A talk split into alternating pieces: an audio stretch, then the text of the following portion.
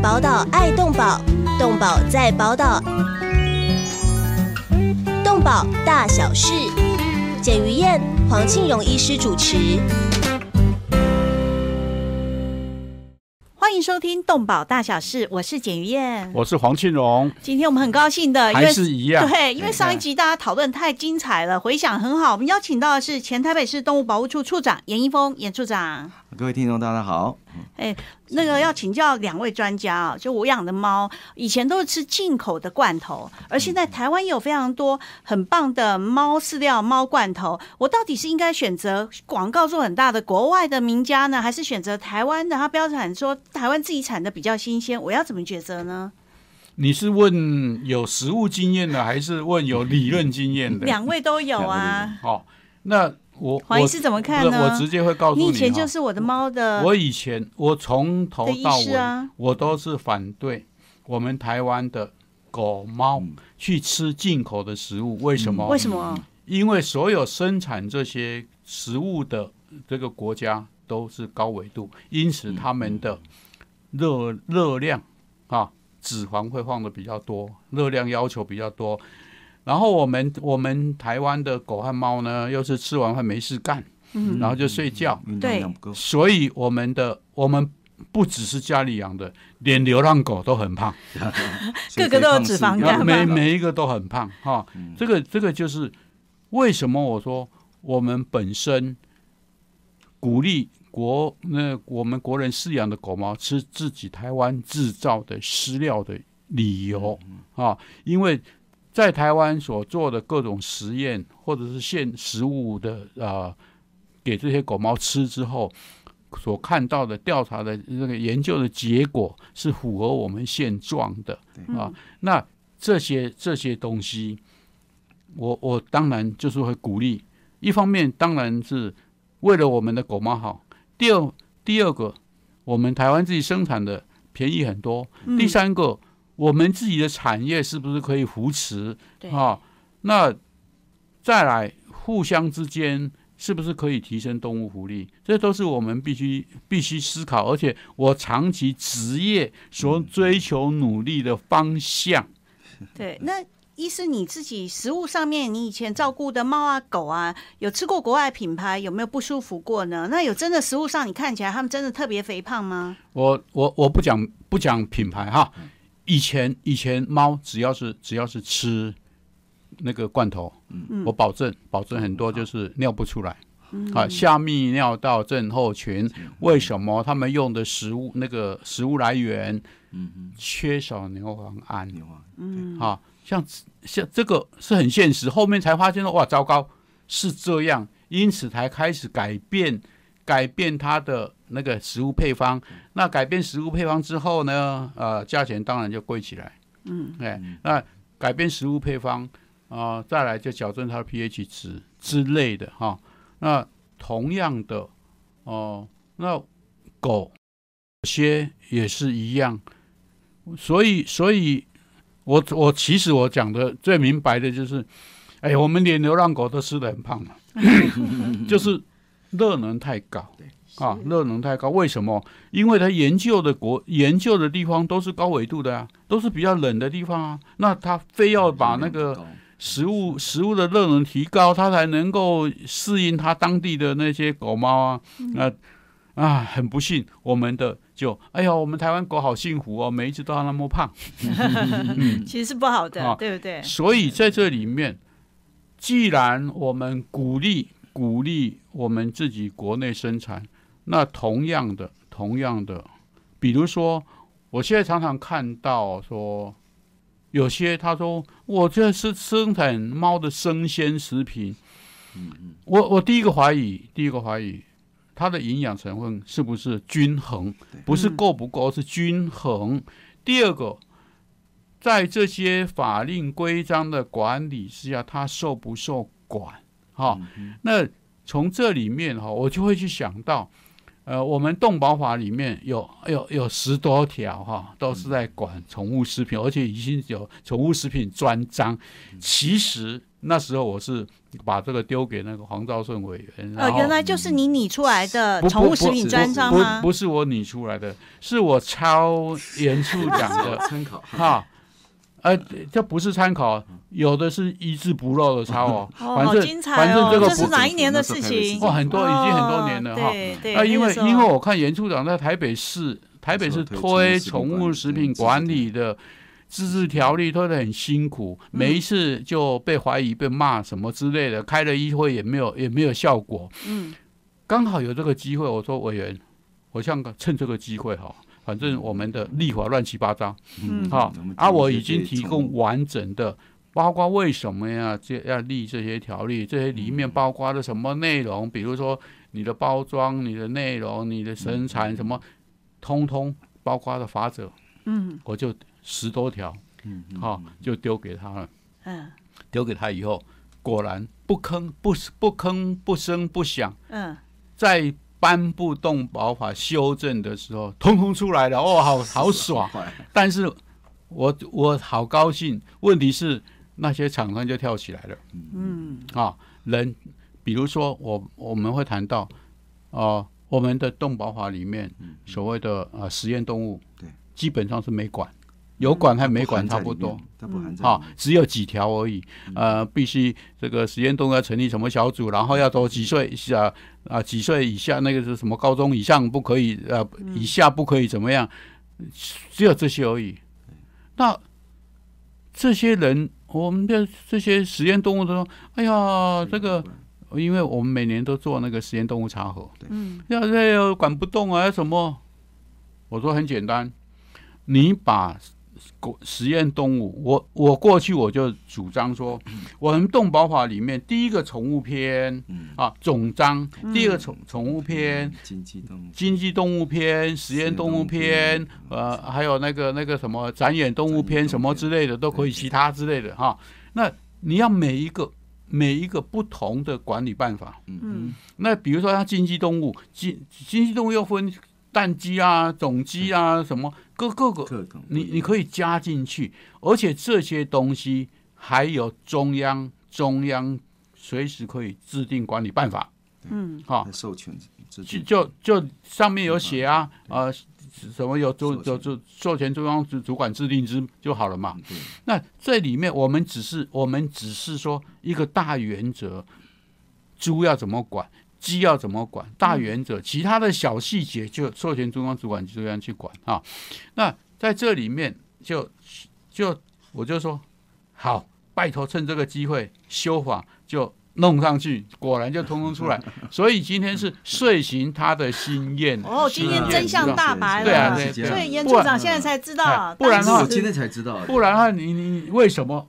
你你有没有觉得和你当时想要管的完全一样？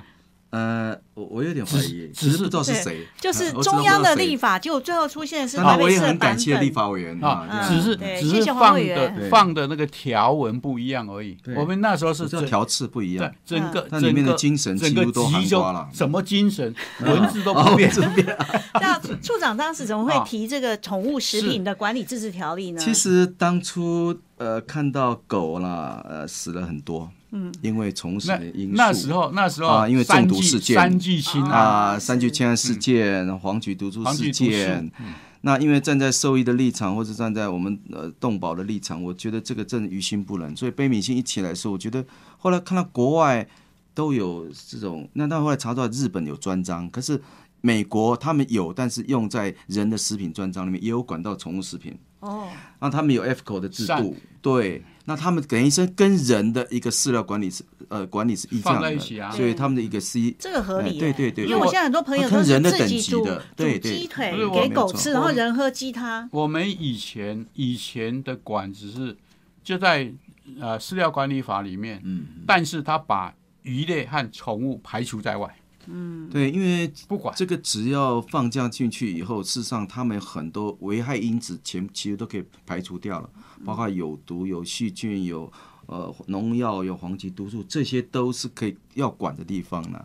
那至于那个标签，事实上是要让民众诚实知道说我买到什么东西。但你当时没有压力吗？你要定一个呃管，对，压力来，当不然他为什么新闻一出来的时候啊，其实呃，美国厂商他们有派了呃美国的代表来到台北市政府，到我那边来问，那我到底要管什么？我说我为了狗的健康，那我为的是它立即有毒害的问题，我要先排除掉。那都说他们美国本来也就是管到这一块，所以他们就很放心了。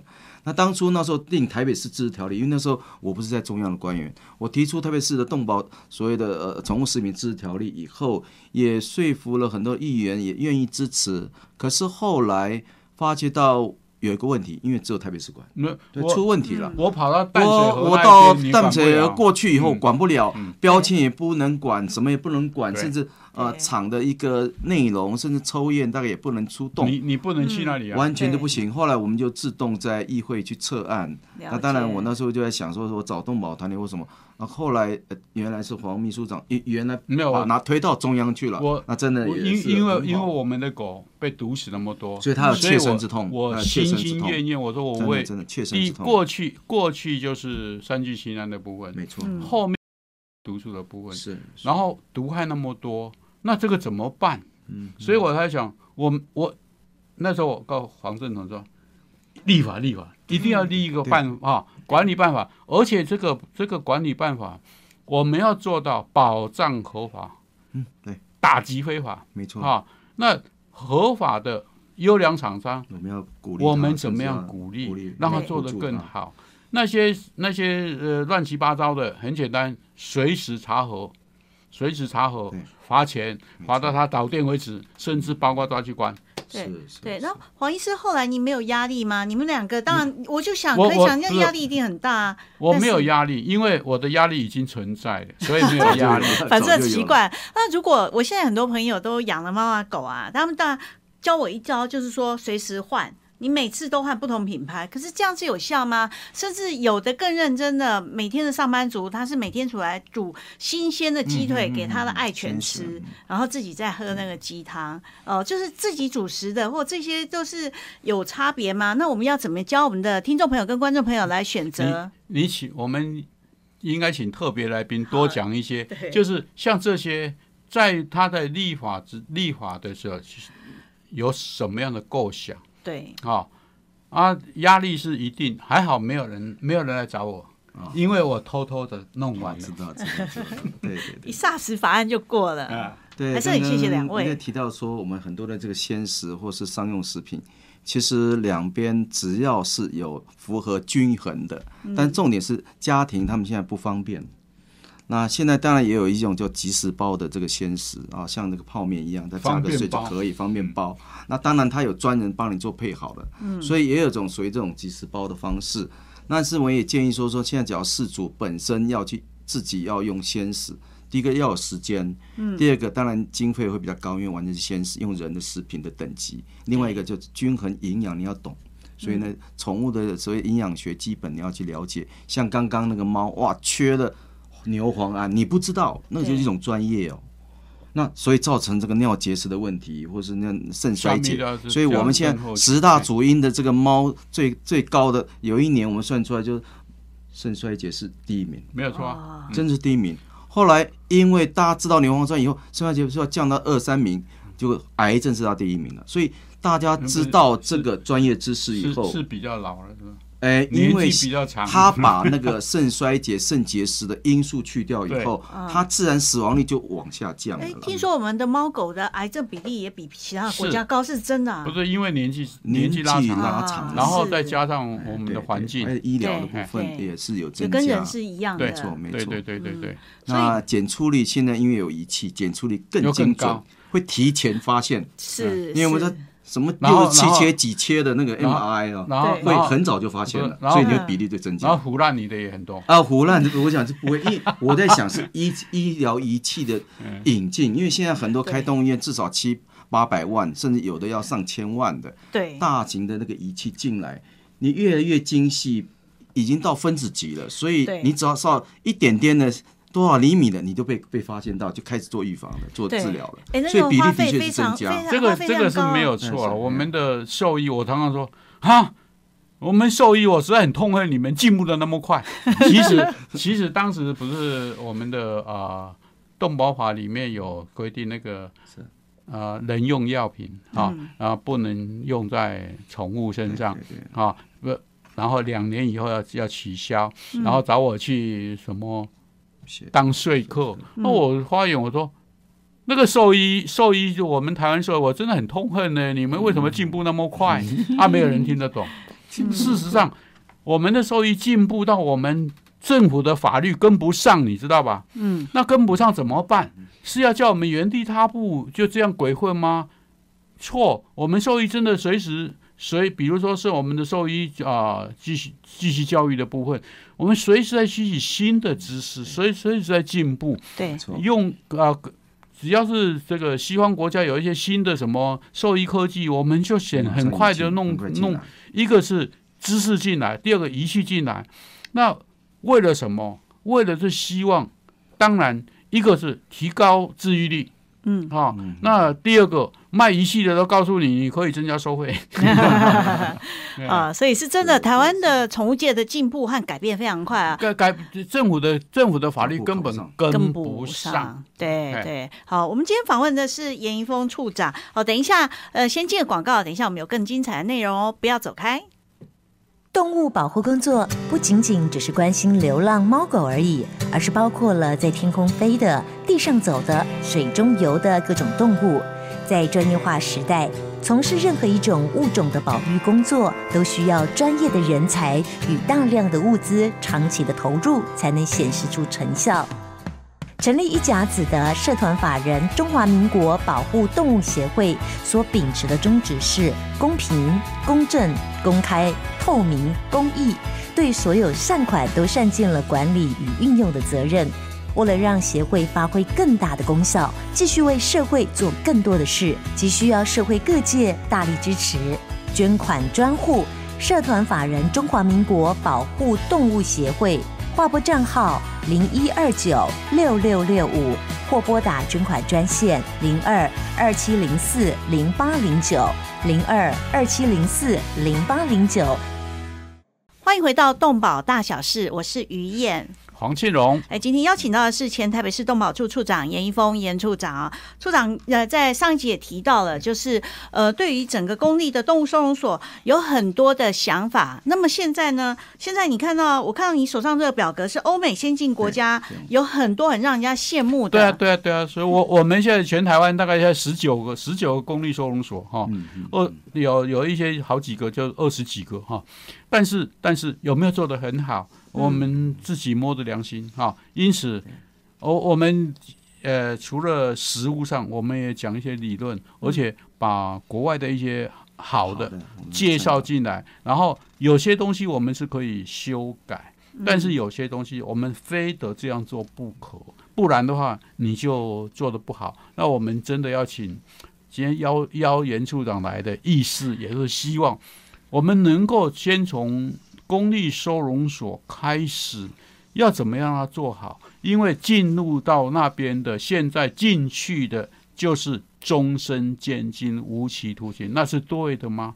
那整个呃，不管是设施、人事、心态、经费、环境等等，哎，我想严处长心里。已经有非常好的 picture，对不对？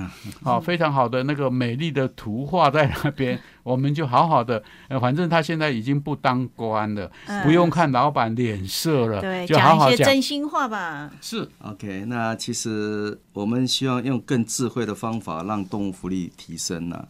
那其实我们现在在收容所里面，不像刚刚前面前期在讲的。收容所的部分，我们现在也看，实际上我现在引用的是呃农委会他们二零一零年委托工业技术研究院说出来，他们有找四个国家的标杆动物收容所现况的比较，哪四个国家呢？一个是我们最近的日本哈，那日本他们现在呃他们公立的占了八成六七，就是公立收容所的部分，那么台湾目前占的大概就是七成四是公立的，其他是一个民间的。那我们现在很纳闷的，就是像呃美国几乎在一占一半以上，在六六乘三是属于呃公立的。那我们也知道英国跟德国几乎百分之百是民营的。那我们深究一下，它为什么是百分之百民营？那民间他们政府在做执行法令，政府在执行教育，但是让后续的照顾收容是完全是民间经营。所以那我发觉他会政府不出不出一毛钱吗？他们有出，刚开始都有出，后来慢慢的，他们有一些商业模式慢慢起来以后，甚至加上募款，还有一种很特殊的就是信托制度，他们的遗产可以信托给收容所，请律师去一执行他的遗产啊、要给信收托，容所信托啊给狗，对。可以只可以只只单，纯可以包括动单纯说他的这个遗产可以给呃收容所，所以很多的营收方式，那包括呃募资、网络募资，甚至募款，我想那个黄秘书长是这方面的专家，其实是可行的。捐甚至哦英国也有一个制度叫做社会企业制度，嗯，就是他成立一个类似公司，那但是他的税金是比一般公司很低的，但是他他做的任务是属于社会责任任务，包括像我们呃宠物照顾或是流浪狗猫的，即使在台湾的所得税法里面也嗯。就是说你你所这个呃民间组非营利事业可以设立设置那个呃那个啊、经营企业，但是经营企业经营企业第一个你当然要缴那个缴缴那个交易税，嗯，但是你的收入盈余，嗯。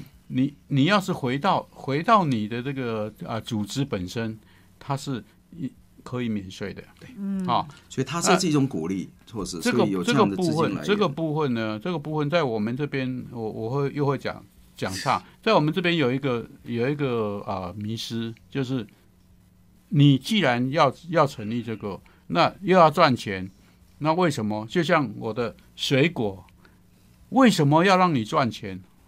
除非就像我的很简单，我卖的比他便宜，那卖的比比人家便宜，又新鲜又快速的，那然后这些钱又回到系又又回到组织里面，那这个这个是社会企业的观念。那这个部分在台湾目前在推的时候，还是涉及到一个人才竞争的问题，一个是资金的问题，一个是社会观念的问题哈。所以那这个部分，我们的公立收容所，公立收容所，我当时当时我是想要接。想要接我们公立收容所的这个啊、这个经营经营公立收容业务，对，但是那时候人家第一个想到说哈，你接那个，你接那个就是安乐死狗啊，对。呀，啊，这错误观念了。其实委外经营有很多业务啊。很多业务。那那时候那时候还有安乐死啊，就是就是安乐死狗啊。啊，好好难过。啊，第第一个，那第二个。哦，原来你那么有钱，就是要想要得到政府那么多的补助啊！啊，这个是错误了，都是对不对？对政府的钱所以所以再来，我我们台湾，我们台湾一个很错误的，一个又要马儿跑得好，又要马儿不吃草，这是动物那收容所的一个困境是。只有像我这种笨蛋才会才会说，我就下来做这个。以前以前陈学生就问过我哎，黄庆龙，你为什么要好好的兽医院不干，要干这些？我说很简单。我真的是在做百年大事。假如我们所有的人民都重视动物福利的时候，兽医院一定赚钱。嗯，像现在这样就是这样的提升啊，慢慢在提升，对多少钱都不怕，都不用担心。嗯啊，那这个这个部分就会涉及到说，我们到公立收容所去参访的时候，我们会能够改变什么？嗯这个所以说这个部分是公立收容所要扮演很重要的角色。虽然我们政府很笨，自己要设公立收容所，但是不设也也没办法，设了就被骂的半死。是啊对，要不然要怎么解决呢？所以处长刚刚提到了英国跟德国，嗯呃，他们都非常棒，而且这个制度让我非常吸引啊。就是呃，我常常看到新闻上，没想到是真的这样，我把所有的遗产就留给了一只猫或一只狗，这是他们的国家是非常鼓励的嘛。政那府是鼓励这种行为。在西方，那我们台湾呢不是在西方哈，西方我们的捐款观念哈，嗯在差不多两个人一个人会捐，嗯。我们大概四个人四个人一个人捐，嗯。所以差了一倍以上。然后第二个，我们很很多都是呃，一个是落叶落落叶归根，嗯。第二个是呃我我既希望我的我的小孩变成富二代，啊，我不管他，但是我我要留一堆资产给他，这是我们东方西方不完全不同的观念，对，所以才会有不同的思维。那不同思维下来，我曾经碰过，嗯，有一个人他走了，但是他上面遗嘱写，他把所有的所有的遗产捐给中华民国保护动物协会，因为他要他要走的时候，把这个他的狗放到我们那边，嗯，他照顾终身，但是嗯。他的兄弟姐妹嗯后面都完全提完全翻掉，嗯，那我我只有一个。还他不爽的钱，我们不要 哈，所以这这个这个本身在原来台个湾也有这种感人的故事，有哎，把有财产留给那一只心爱的狗，狗有哈，但就不像那个他之前就可以信托好，对对对我们没有有信托没有制这种制度这，种制度。嗯，对哎，所以这个是不是严处长，我们台湾也可以学习的？那日本跟美国有比我们好在哪里啊？其实哈，刚刚为什么说我们 OT 或民间化，他们英国跟德国做得这么好？当然除了呃人民的教育以外哈，其实在整个他的这个认养率也是很高的，因为他是相信那个民间收容所，那他做得很好。其实那个形象都很好，所以他们公关，包括刚刚讲我们台湾的民间或者公家机关，其实收容所都被污名化跟腐化。那事实上，我们公关或沟通能力真的必须要有待加强。那这一块，我觉得在英国、德国部分，当然它有百年的历史，他们有一些基本的一个素养，甚至他们，我觉得最重要一个观念就是，他们狗猫不应该留在路上。嗯，我觉得那个最基本的教育就已经存在了。民的认，所以他全民认知以后，他们就会报警察，甚至报这个所谓的照顾人员或者民间团体，他们赶快送到一个叫做庇护所，他们不叫收容所。所以这个概念来以后，他一定要给他跟我们走失的儿童一样的待遇。嗯，他当然警察他们会。会赶快去找失主在哪里，那或是说他让他，甚至德国刚开始是让他住六六六六个月，嗯，哦，很久，是政府出。那另外了，那住六个月是干嘛？帮他找家庭，弄完以后嗯，只要超过了。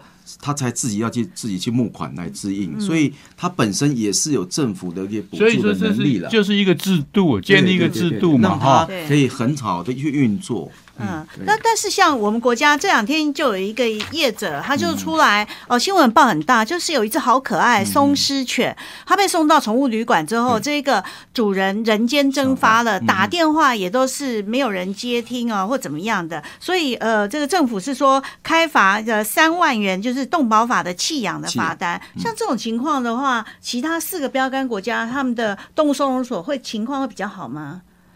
呃，他们的弃养情形，说实在，他们因为他们的弃养的这个法则，甚至有些是刑责放到刑责比我们更重啊，更重，所以甚至有些执法是要到警察那边去执法，所以他们执法的密度真的比较高。像我们这边动保员，现在目前还额外才要做用检举的方式，那去检举奖金，那是这是不得不的这里面啊做法。这里面最重要是稽查人员真的是，这这里面有有一个就是说所，以在执法量能真的是比较少，我我们的动保让他有一点投机性。动保法是行政法，对，行政法就不告不理对。哈所以才会说你检举你必须要要要检举什么什么什么是啊是事实什么才能够怎么样，然后问题是这里面我就说我们的人民的守法程度，对。啊，第二个我们当时在立法的时候，最初要动动物动物保护员。嗯。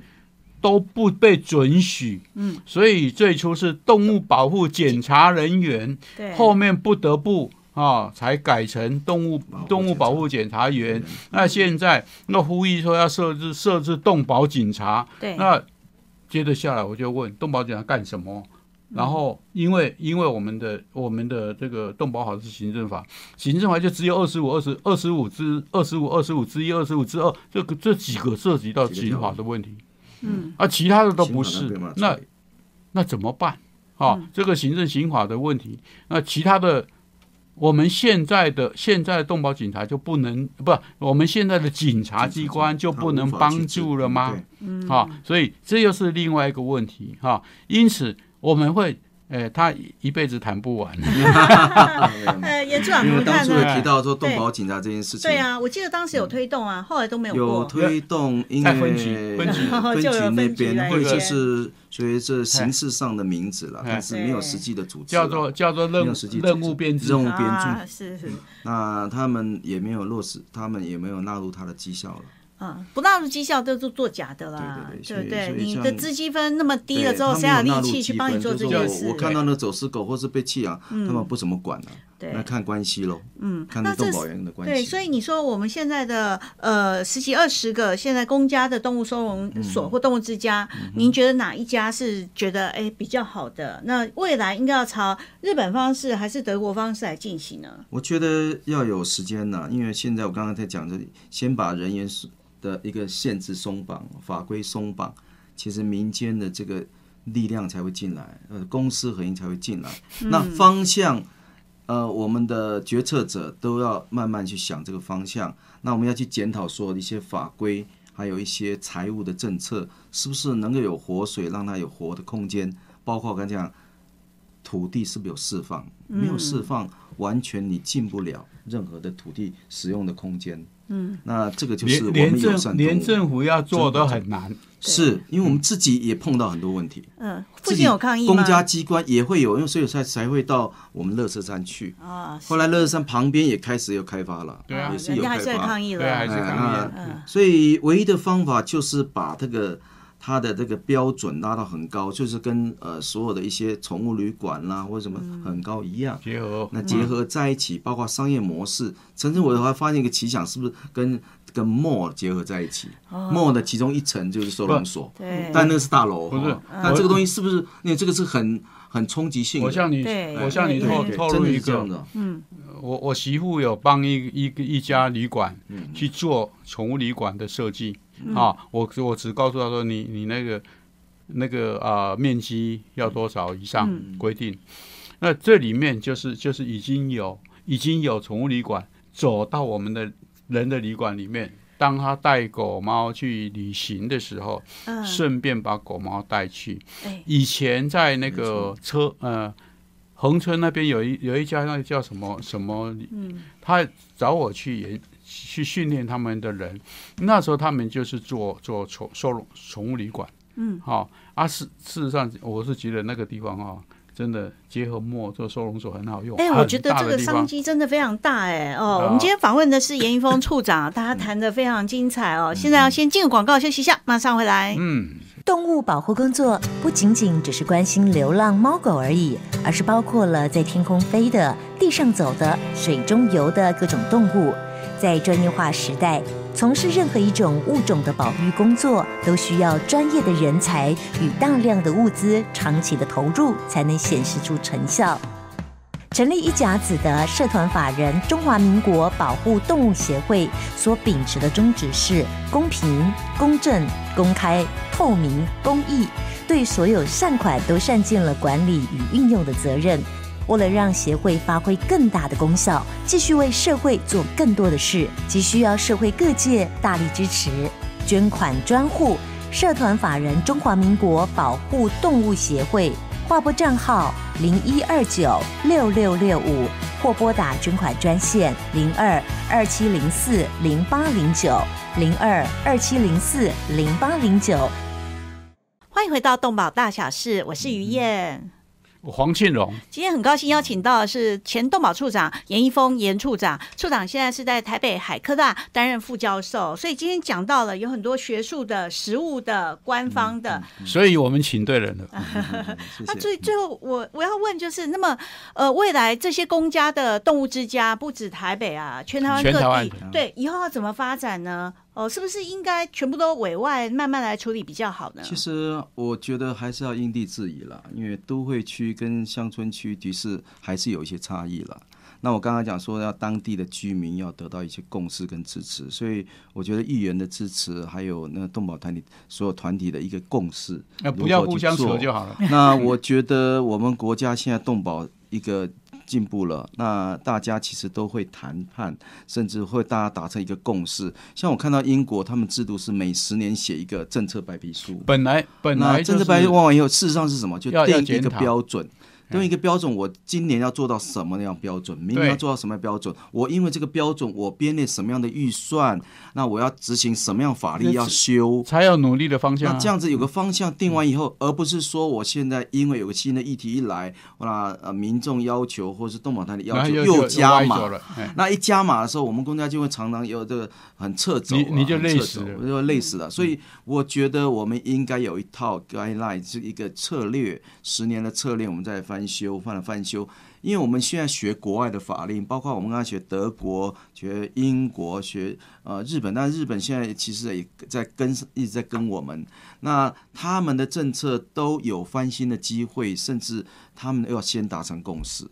那这个达成共识，从前面的教育一直到立法，一直到执行面，甚至财务面。那我刚刚讲，包括土地的松绑，包括法令的松绑，包括财务，还有民间企业的精神如何进来。那我觉得这些都是希望大家智慧的一个帮助了。嗯，黄医师怎么看呢？应该未来这些动物之家应该要是 OT 还是 BOT？你有什么建议？BOT 是不可能，因为这个不会赚钱的，因为大量投资不会赚钱的。嗯，你你除非整个我们台湾的我们台湾的那个呃流浪狗或流浪猫的数量降低到要争着要。第二个，第二个，我们的。民众的观念要要改过，比如说，比如说，我很早以前我就希望能够呃做做那个血狗，嗯，好，那流浪狗检查检查真实通通身体健康以后，特别照养之后采血去做血狗输血的工作。那这样的话，第一个就是会论西西在卖血。啊，人家我第一个想到说，哦，原来你黄庆龙就是养流浪狗，就是要卖狗血呀，哈，第一个，啊，好冤枉哦，对，是。在救狗，但是你要知道，人的人的捐血机构都要花非常多的经费在做维持，那更何况狗啊？那第一个，那我就说算了，嗯，那第二个呢，我在想说。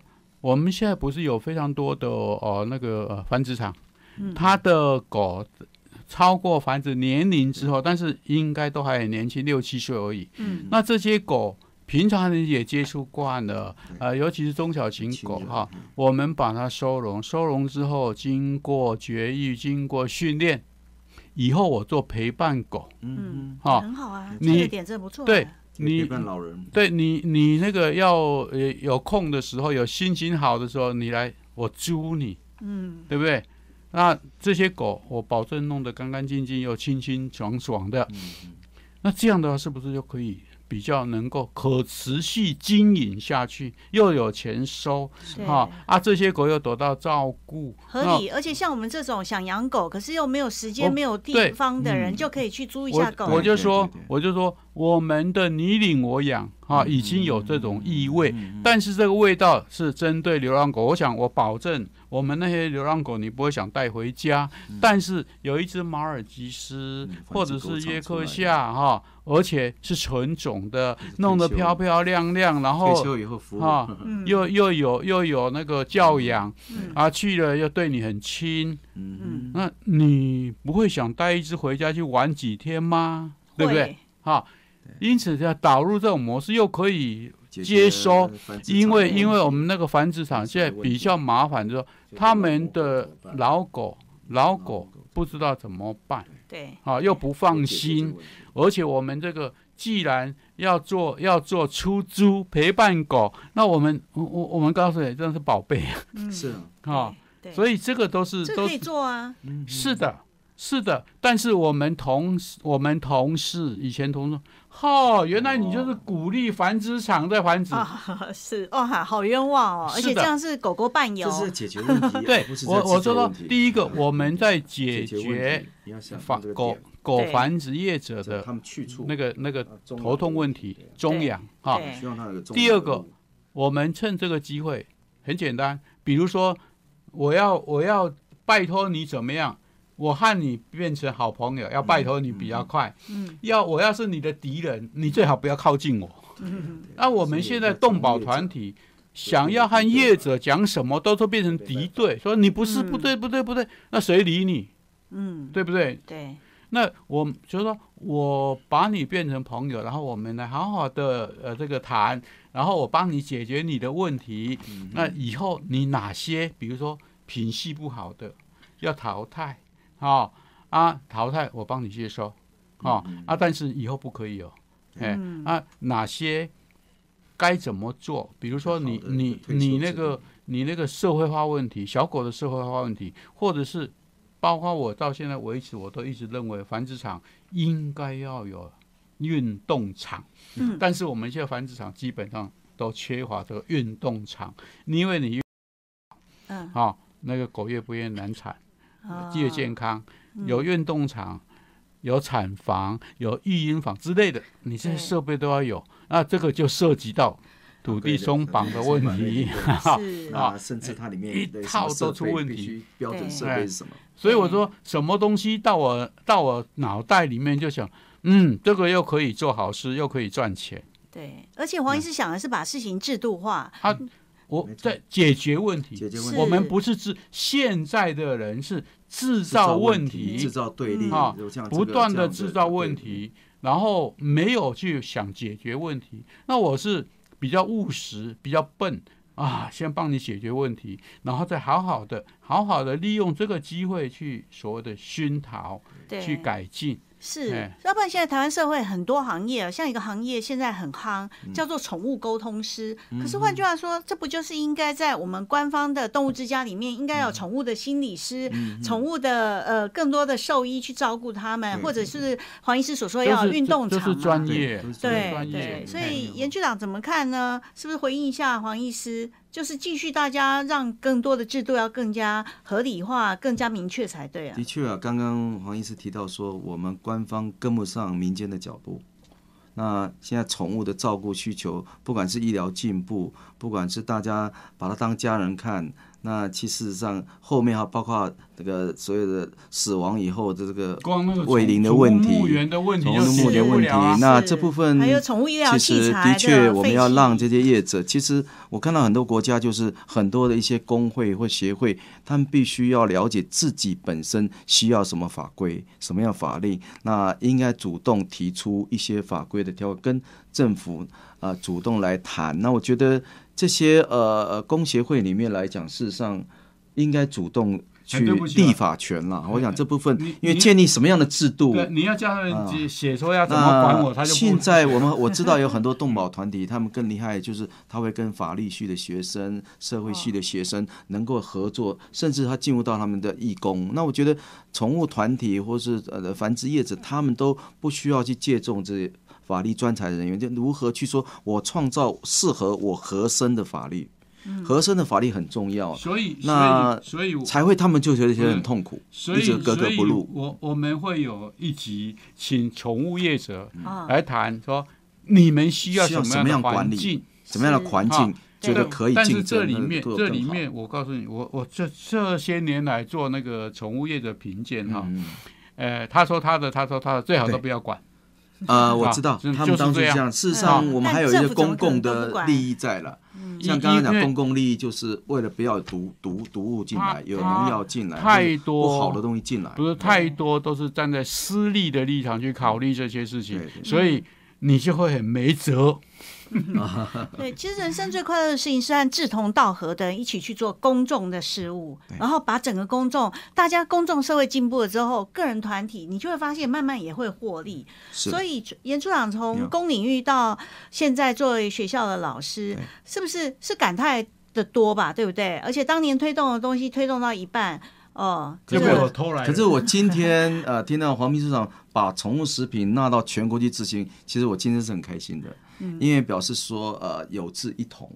是是啊，不管是啊谁去推，最后有达到好的结果，包括现在呃动保警察，我那时候我们早期一直在推，是我反很多我反对。啊，动保警察其实一方面说亚洲目前是还没有，因为香港一直在推，一直还没有成立。嗯，那其实现在我们有需要做所谓的挂名或是呃名义上的动保警察。那实质上动保警察其实我有一些方法了。嗯，那当然以后下一次再好好讲。一下，讲一下。呃，其实只要总统呃同意，我请只要在呃我呃请教哈嗯嗯，我们动保动保动保检查，我们有森林警察。不是。哦对，把森林警察扩大，动物保护检查员哈，嗯。动物保护检查员哈，把它变成动保警察。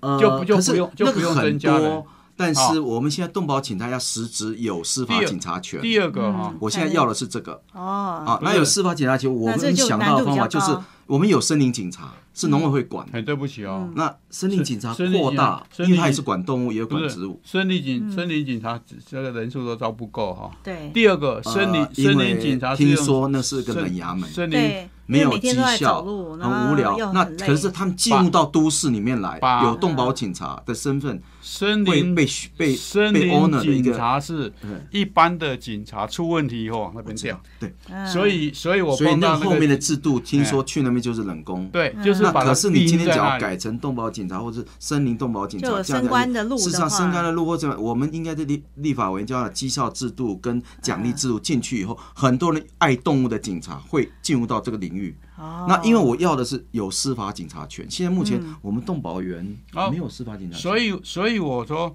我们在一方面我们在所以我不借由原来加的森林警察扩大编制就可以了，不增多了加五个、全国十个就可然后不需要各又又办同因样的业为他务之是警察，，各县市的警察局都可以调派人力，很对，对不起哦。他主办是你你那个想法都很好哈对，因为因为我我到警察局去演讲的时候他们说说？他们都说我赞成，那但是因为我们可以把这个业务推掉。